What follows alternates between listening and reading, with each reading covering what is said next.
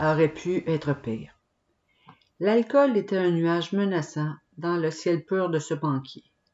Avec une perspicacité rare, il a compris que le nuage pouvait se transformer en tornade. Comment une personne née dans une bonne famille, avec une belle maison, un excellent travail et respectée de ses concitoyens peut-elle devenir alcoolique?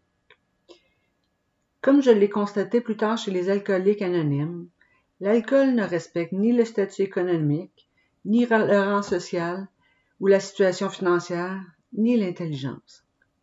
J'ai été élevé comme la majorité des garçons américains issus d'une famille modeste. Je suis allé dans des écoles publiques. Je participais à la vie sociale d'un petit village du Midwest.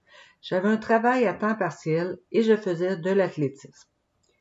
Mes parents d'origine scandinave m'ont inculqué l'ambition de réussir, eux qui sont venus dans ce pays où les opportunités de succès étaient si grandes. Occupe-toi, fais toujours quelque chose de constructif.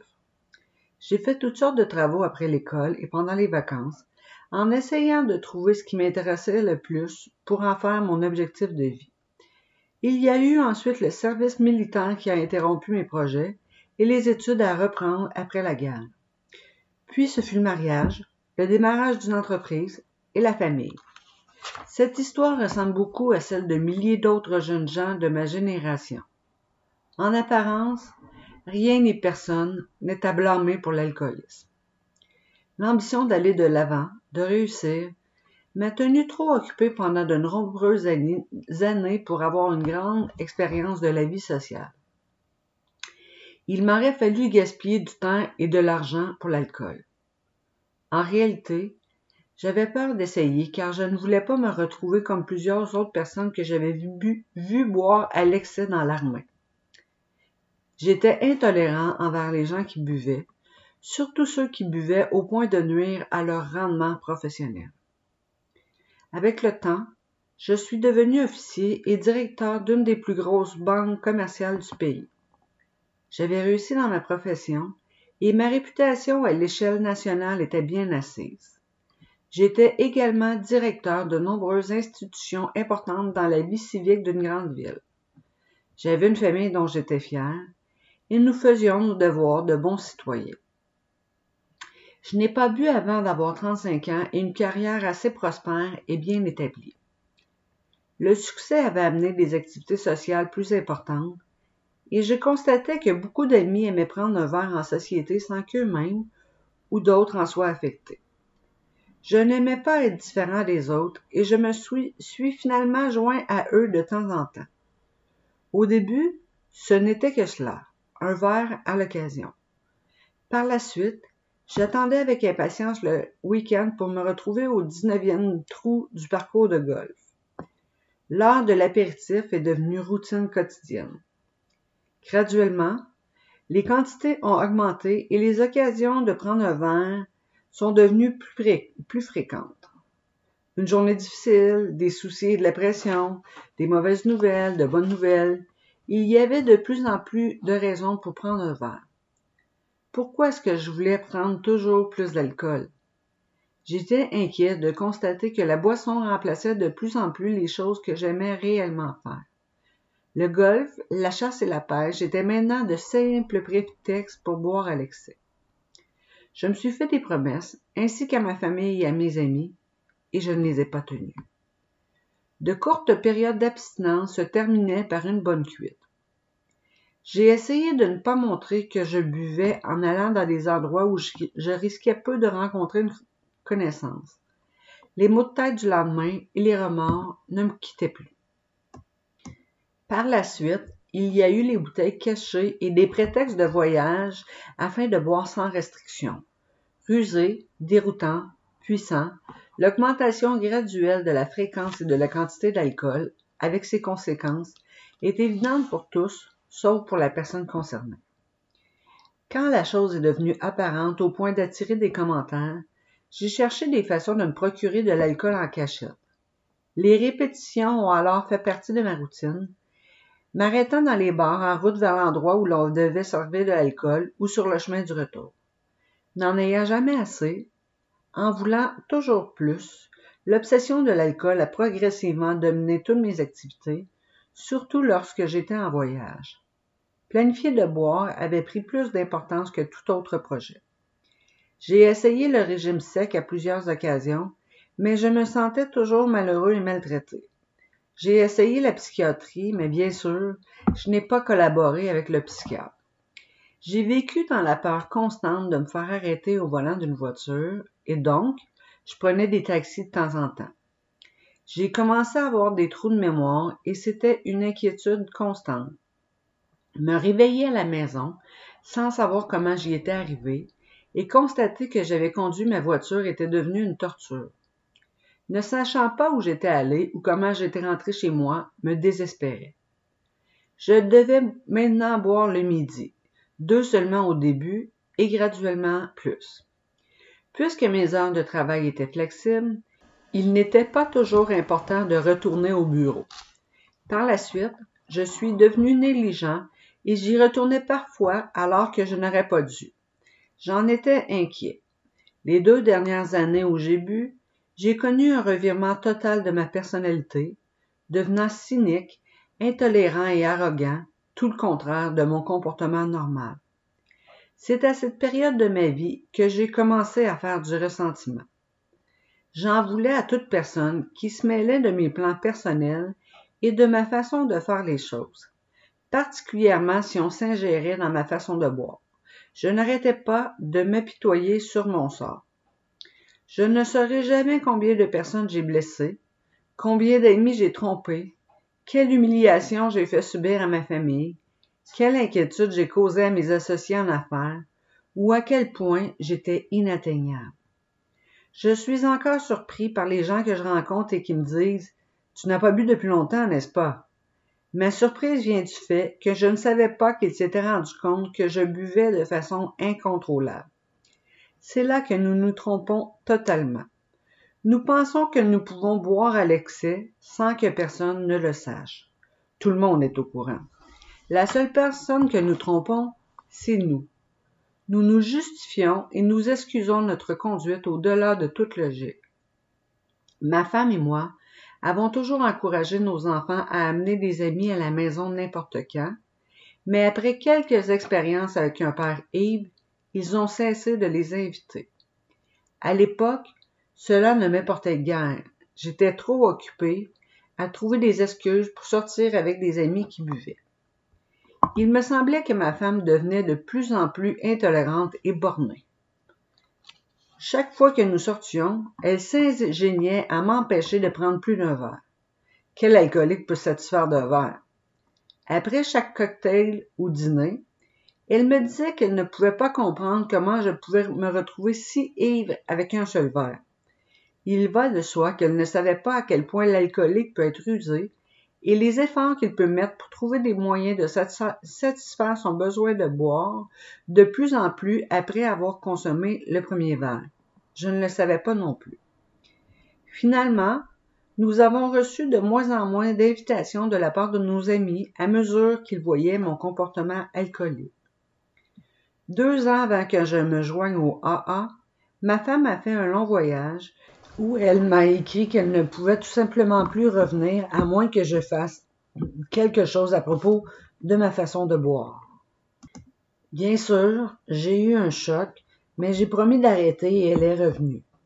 Un an plus tard, pendant que nous étions en vacances, elle a fait ses valises pour revenir à la maison parce que je buvais trop. Je l'ai convaincue de rester en lui promettant de ne pas boire pendant au moins un an. J'ai promis, mais deux mois après, je recommençais. Le printemps suivant, elle m'a quitté sans me dire où elle était allée, en espérant que je retrouverais la raison. Quelques jours plus tard, un avocat m'a téléphoné pour m'expliquer qu'il faudrait prendre une décision puisqu'elle n'acceptait pas de revenir à la maison dans l'état où j'étais. J'ai encore promis de changer. Promesse brisée, humiliation, désespoir, inquiétude, anxiété, tout cela n'était pas encore assez. Il vient un temps où on ne veut plus vivre et où on a peur de mourir. Certaines crises nous amènent au point de décider de faire quelque chose concernant notre problème d'alcool, d'essayer n'importe quoi. L'aide que nous rejetions continuellement autrefois les suggestions que nous ignorions sont finalement acceptées en désespoir de cause. La décision finale est venue quand ma fille, suite à une de mes cuites qui avait gâché l'anniversaire de ma femme, a dit Ce sont les alcooliques anonymes, sinon. Bien sûr, on m'avait déjà fait cette suggestion à maintes occasions, mais comme tous les alcooliques, je voulais régler mon problème à ma manière, ce qui voulait plutôt dire que je ne voulais personne qui s'occupe de ma façon de boire. J'essayais de trouver un moyen plus facile, plus doux. Au point où j'en étais, il m'était très difficile d'imaginer une vie sans alcool. Toutefois, j'avais atteint le fond. Je comprenais que j'avais été sur une pente qui descendait sans arrêt. J'étais malheureux et j'avais apporté le malheur à tous ceux qui m'aimaient. Physiquement, je n'en pouvais plus. Les sueurs froides, les nerfs en boule et le manque de sommeil devenaient intolérables. Mentalement, les peurs, les tensions et un changement complet d'attitude et de perspective sur la vie me déconcertaient. Ce n'était pas une façon de vivre. Le temps de prendre une décision était arrivé et je fus soulagé de dire oui quand ma famille a dit qu'elle téléphonerait aux alcooliques anonymes pour moi. Un soulagement, même si j'avais très peur, croyant que c'était la fin de tout. Tôt le lendemain matin, un homme que je connaissais bien, un avocat, m'a téléphoné. En moins de trente minutes, je savais que les AA étaient ma solution. Nous nous sommes vus presque toute la journée et le soir même, nous avons assisté à une réunion. Je ne savais pas ce qui m'attendait, mais très certainement, je ne m'imaginais pas un groupe de personnes parlant de leurs problèmes d'alcool, exposant au grand jour leur tragédie personnelle tout en s'amusant. Toutefois, après avoir entendu quelques histoires de prison, de sanatorium, de foyers éclatés et de vie de clochard, je me suis demandé si j'étais vraiment un alcoolique. Après tout, je n'avais pas commencé à boire trop dans la vie, donc j'avais une certaine stabilité et de la maturité pour me guider pendant un temps. Ce sont les responsabilités qui m'avaient retenu. Je n'avais pas eu de démêlé avec la justice, bien que j'aurais pu en avoir plusieurs. Je n'avais pas encore perdu mon emploi ou ma famille, même si la situation était précaire dans les deux cas. Mon statut financier n'avait pas été affecté. Est-ce que je pourrais être un alcoolique sans avoir connu certaines des expériences horribles que j'avais entendues dans les réunions? La réponse m'est venue très simplement dans la première des douze étapes des AA. Nous avons admis que nous étions impuissants devant l'alcool, que nous avions perdu la maîtrise de notre vie. Il n'était pas fait mention que nous devions aller en prison dix, cinquante ou cent fois. Il n'était pas fait mention que je devais perdre un, cinq ou dix emplois. Il n'était pas fait mention que je devais perdre ma famille. Il n'était pas dit que je devais finalement vivre dans un quartier malfamé et boire de la lotion capillaire, de l'alcool à brûler ou de l'extrait de citron. On disait que j'avais admis que j'étais impuissant devant l'alcool, que j'avais perdu la maîtrise de ma vie. J'étais très certainement impuissant devant l'alcool et j'avais perdu la maîtrise de ma propre vie. La question n'est pas de savoir jusqu'où j'étais allé, mais où je me dirigeais. Il était important que je sache que l'alcool avait fait dans ma vie et continuerait de faire si je n'avais pas d'aide. Au début, j'ai été choquée de constater que j'étais un alcoolique, mais cela été plus facile quand j'ai constaté qu'il y avait de l'espoir. Le problème déroutant de me saouler quand j'avais la ferme intention de rester abstinent a été simplifié. Ce fut un grand soulagement de savoir que je n'avais plus besoin de boire. On m'a dit que je devais désirer l'abstinence pour moi-même, et je suis convaincu que c'est la vérité. Il peut y avoir plusieurs raisons qui font qu'une personne vient chez les AA la première fois, mais la raison qui doit primer est de vouloir rester abstinent et adopter le mode de vie AA pour soi. Dès le début, j'ai aimé tout ce qui concernait le programme des AA. J'ai aimé la description de l'alcoolique, une personne qui a trouvé que l'alcool dérangeait sa vie sociale ou professionnelle.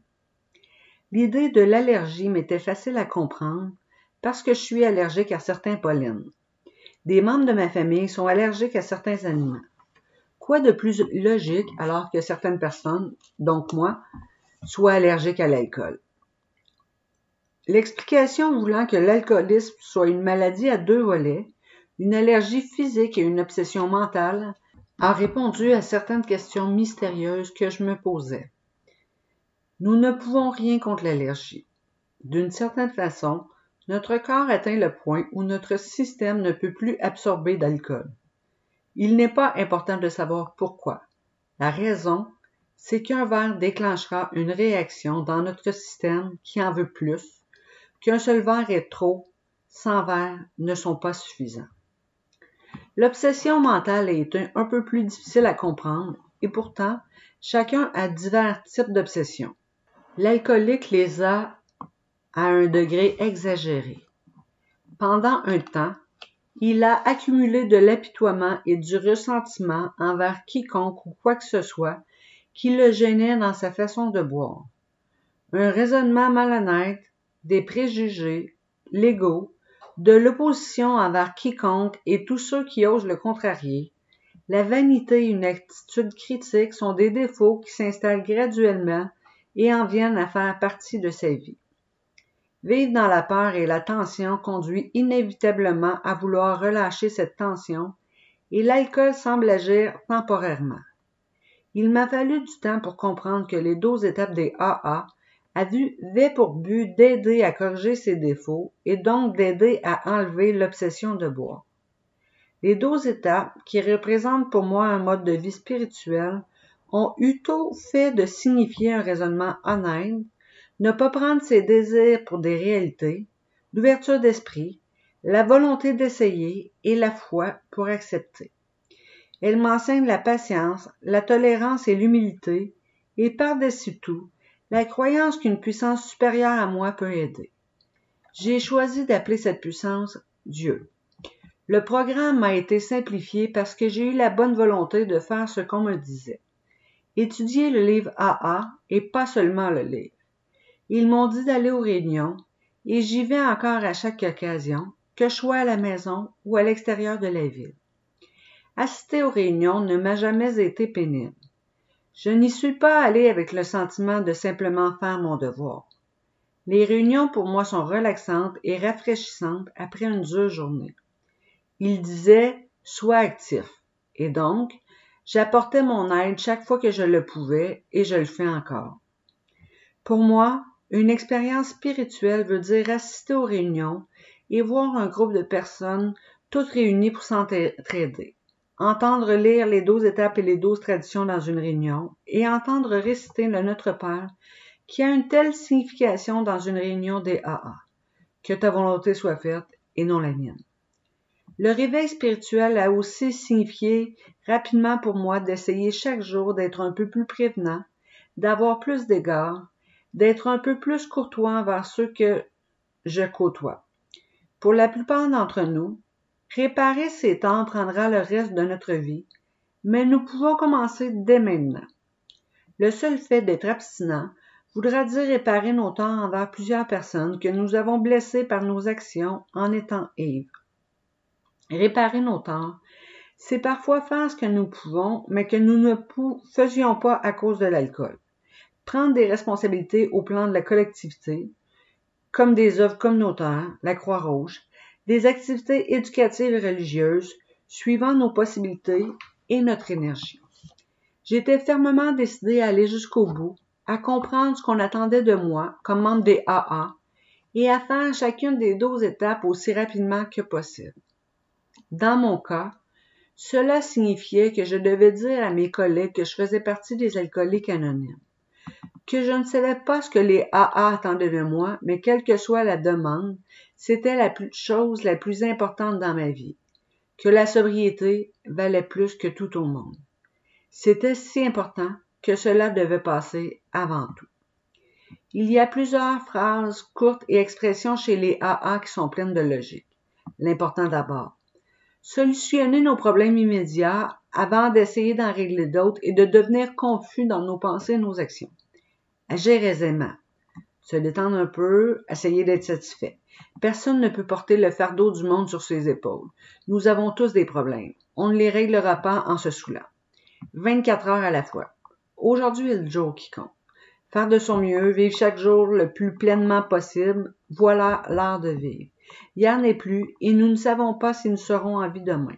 Si nous réussissons à bien vivre aujourd'hui, et s'il y a un demain dans notre vie, il y a alors des chances que nous agirons correctement quand il viendra.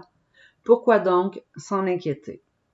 Le mode de vie des AA, c'est la façon dont nous aurions toujours dû essayer de vivre. Donnez-nous la sérénité d'accepter les choses que nous ne pouvons pas changer, le courage de changer les choses que nous pouvons et la sagesse d'en connaître la différence. Ces pensées s'intègrent à notre vie quotidienne. Elles ne sont pas des idées de résignation, mais de reconnaissance de certains faits élémentaires de la vie. Le fait que le mouvement des AA est un programme spirituel ne m'a pas effrayé ni donné de préjugés. Je ne pouvais pas me permettre le luxe d'avoir des préjugés. J'avais essayé par mes propres moyens et j'avais échoué. Quand je me suis joint au AA, je l'ai fait dans l'unique but de devenir abstinent et de le rester. Je ne savais pas que je trouverais tellement plus, mais presque aussitôt, j'ai entrevu une nouvelle perspective sur la vie, différente de la mienne. Il semble que chaque journée soit beaucoup plus productive et satisfaisante. J'ai beaucoup plus de joie de vivre et je trouve du plaisir dans les choses simples. Vivre juste pour aujourd'hui est une aventure agréable. Par-dessus tout, je suis reconnaissant au AA pour ma sobriété. C'est si important pour ma famille, mes amis et mes associés, parce que Dieu et les AA ont pu faire pour moi ce que je n'aurais pas pu faire seul.